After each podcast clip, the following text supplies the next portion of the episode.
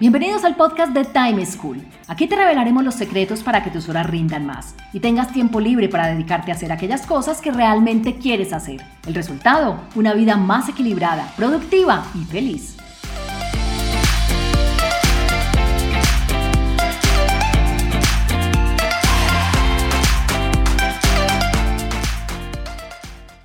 Hola, soy Juan Pablo Lema, un inquieto por la productividad y un estudioso del manejo del tiempo.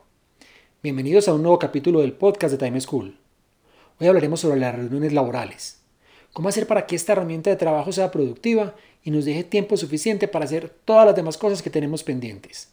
Escuchemos a Sara, una gerente de producto que desde Medellín nos cuenta cómo le afectan esa cantidad de reuniones que tiene diariamente, dejándola prácticamente sin tiempo para abordar el resto de sus obligaciones.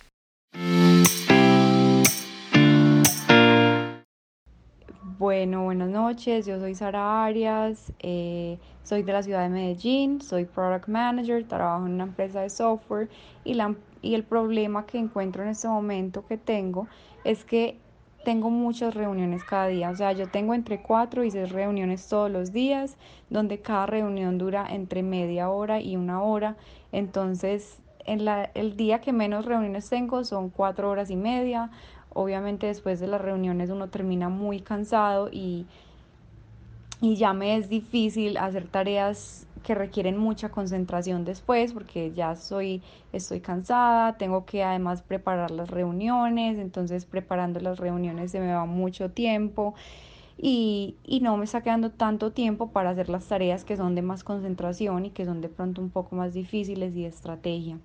No sé qué me pueden recomendar para, para poder hacer mejor uso de mi tiempo, aun cuando tengo tantas reuniones. Muchas gracias. Las reuniones son una de las herramientas que ayudan a las empresas a lograr mayores y mejores resultados, pero a la vez uno de los mecanismos peor aprovechados y que hacen que las personas seamos mucho menos productivas. Esto es válido en todas partes, pero especialmente en la cultura latina, pues aquí confundimos trabajar en equipo con trabajar juntos, y por ello nos llenamos constantemente de un montón de reuniones para hacer juntos todo lo que pudimos haber hecho de manera independiente. Si aprendemos a evitar reuniones y hacer que las que tengamos sean mucho más cortas y productivas, estaremos utilizando una de las mejores herramientas para ganar tiempo para nosotros mismos. Para ello les recomiendo, primero, planear muy bien sus reuniones. Segundo, definir las normas y reglas que van a regir cada reunión. Y tercero, realizar las reuniones después de las 10 de la mañana. Revisemos cada recomendación detenidamente. Uno de los problemas más grandes en las compañías de hoy es la cantidad de reuniones que se tienen diariamente. Tal y como le pasa a Sara, debido a estructuras matriciales, a la conformación de unidades de negocio, a centros de servicios compartidos y a otro montón de elementos y componentes que nos llevan a profundizar el trabajo interdisciplinario e interdependiente, uno termina participando en una cantidad enorme de grupos, de equipos, de proyectos, de comités, que al final se traducen en un montón de reuniones. La única manera de lograr que esos espacios sean eficientes es dedicándoles un buen tiempo a su planeación, cosa que raramente sucede en nuestra cultura. Así sintamos que planear una reunión nos quita mucho tiempo o que no agrega valor, pensemos que la planeación de una reunión es como las bases de un edificio. Uno trabaja en ellas, no se ve nunca el tiempo, el esfuerzo y la dedicación que eso requiere. Pero si las bases no existieran, es decir, si la planeación no existiera, las reuniones serían un verdadero desastre y al final no servirían para nada. Por algo dicen que un minuto dedicado a la planeación equivale a una hora menos de ejecución. Así que siempre vean esta etapa de planeación de las reuniones como una de las mejores maneras de garantizar que su tiempo va a estar muy bien aprovechado y sobre todo que van a hacer que las reuniones sean muy corticas y mucho más eficientes. En la planeación, ¿qué deben hacer? Definir muy bien el objetivo de la reunión. El objetivo no es cómo se llama la reunión, es qué se espera lograr. Y piensen que una reunión solo se debe hacer con el objetivo de establecer acuerdos y definir compromisos, nada más. No es para leer informes, no es, para mirar una presentación, es para establecer acuerdos y compromisos con respecto a temas o informes previamente abordados. En la planeación también se debe definir quiénes son los asistentes. Entre menos personas asistan a una reunión, mucho mejor. Las reuniones multitudinarias no agregan valor, Piensen que una reunión con más de 4 o 6 personas ya no es productiva. El tercer componente en la planeación son los temas que se van a tratar, tanto con sus responsables como con su duración. Las personas no van a una reunión solo a participar, van a aportar. Entonces cada uno de los temas debe tener un responsable asignado y una duración específica para que no se alargue en el tiempo. El cuarto componente es establecer un tiempo adecuado para imprevistos. Una recomendación es que el 20% del total de la reunión esté libre de temas para poder abordar temas que surjan o para eh, temas que estaban previstos en la agenda pero que se alargaron. Y finalmente, tener en cuenta que la duración total de la reunión, cuando se planee, no debe sobrepasar los 60 minutos. Y como caso muy excepcional, llevarlo a 90. Pero entre más cortas sean las reuniones, mucho más precisa va a ser cada una de las personas sus intervenciones y mucho mejor va a ser aprovechado el tiempo. Tener la reunión bien preparada es un primer paso, pero nunca es suficiente. Hay que identificar qué comportamientos hacen que las reuniones que tenemos no sean verdaderamente productivas y establecer reglas que se socialicen con todos los participantes para que se puedan cumplir.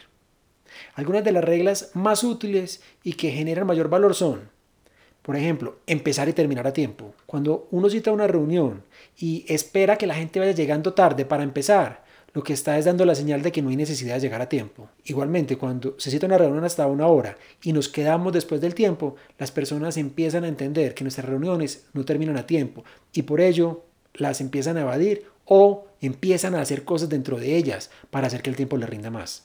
Otra norma que se podría utilizar es llegar con la información que se requiere preparada y con todos los documentos leídos. Cuando las personas llegan desinformadas, hacen que haya más reprocesos, que quienes ya lo leyeron pierdan el tiempo volviendo a retomar eh, los temas estudiados, que quienes dedicaron tiempo individual a preparar la reunión sientan que no vale la pena y que es mejor no llegar preparados. Entonces, hay que sentar precedentes frente a ese tipo de comportamientos, porque una vez las personas aprendan que deben comportarse de esta manera y llegar preparados a las reuniones, van a empezar a hacerlo. Otra de las normas adecuadas es respetarse la palabra, no interrumpirse entre todas las personas que participan, para que se puedan escuchar y de verdad construir algo en conjunto. Respetar los tiempos dedicados a cada uno, a cada uno de los temas. Si se hizo un buen ejercicio de planeación, la duración que se definió para cada uno de los temas va a ser la adecuada. De lo contrario, los temas se van a alargar en el tiempo y vamos a ser muy improductivos. No repetir lo ya dicho, no alargarse en discusiones sobre temas ya definidos. Muchas veces somos repetitivos e iteramos e iteramos varias veces sobre un tema frente al cual ya se llegó a una conclusión, sin agregar elementos ni componentes nuevos, simplemente por participar y por dejar sentado nuestro punto de vista. Ahora, participar activamente también debería ser una regla.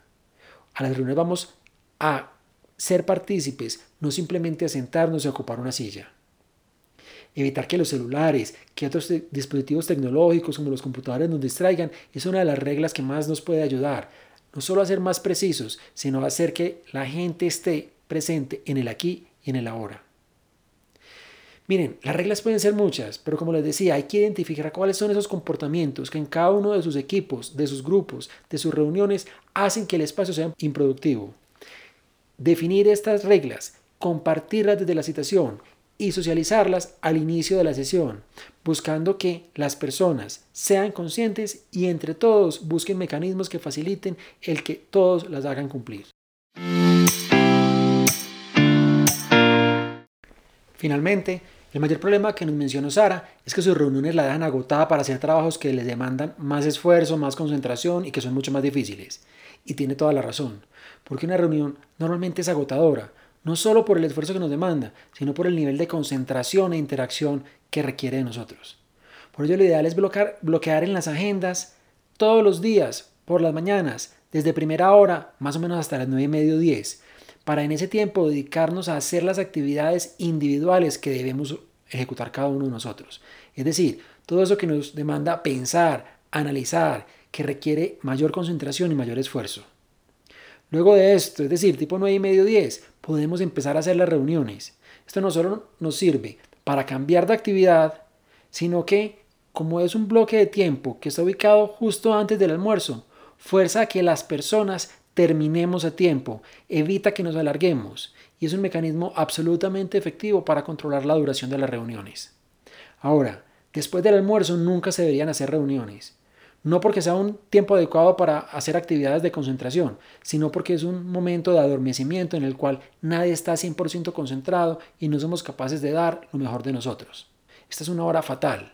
Si hay que hacer reuniones en la tarde, es mejor dejarlas para después de las 3 y media o 4 de la tarde. Además de esto, las reuniones deberían hacerse en espacios en donde todos tengamos algo de incomodidad, porque con la incomodidad vamos a presionar porque la reunión sea mucho más efectiva y se acabe prontamente. Por ejemplo, lugares en donde todos estemos de pies, alrededor de una mesa tipo cóctel. Es mucho mejor porque las personas nos vamos a enfocar en la ejecución y en disminuir la duración.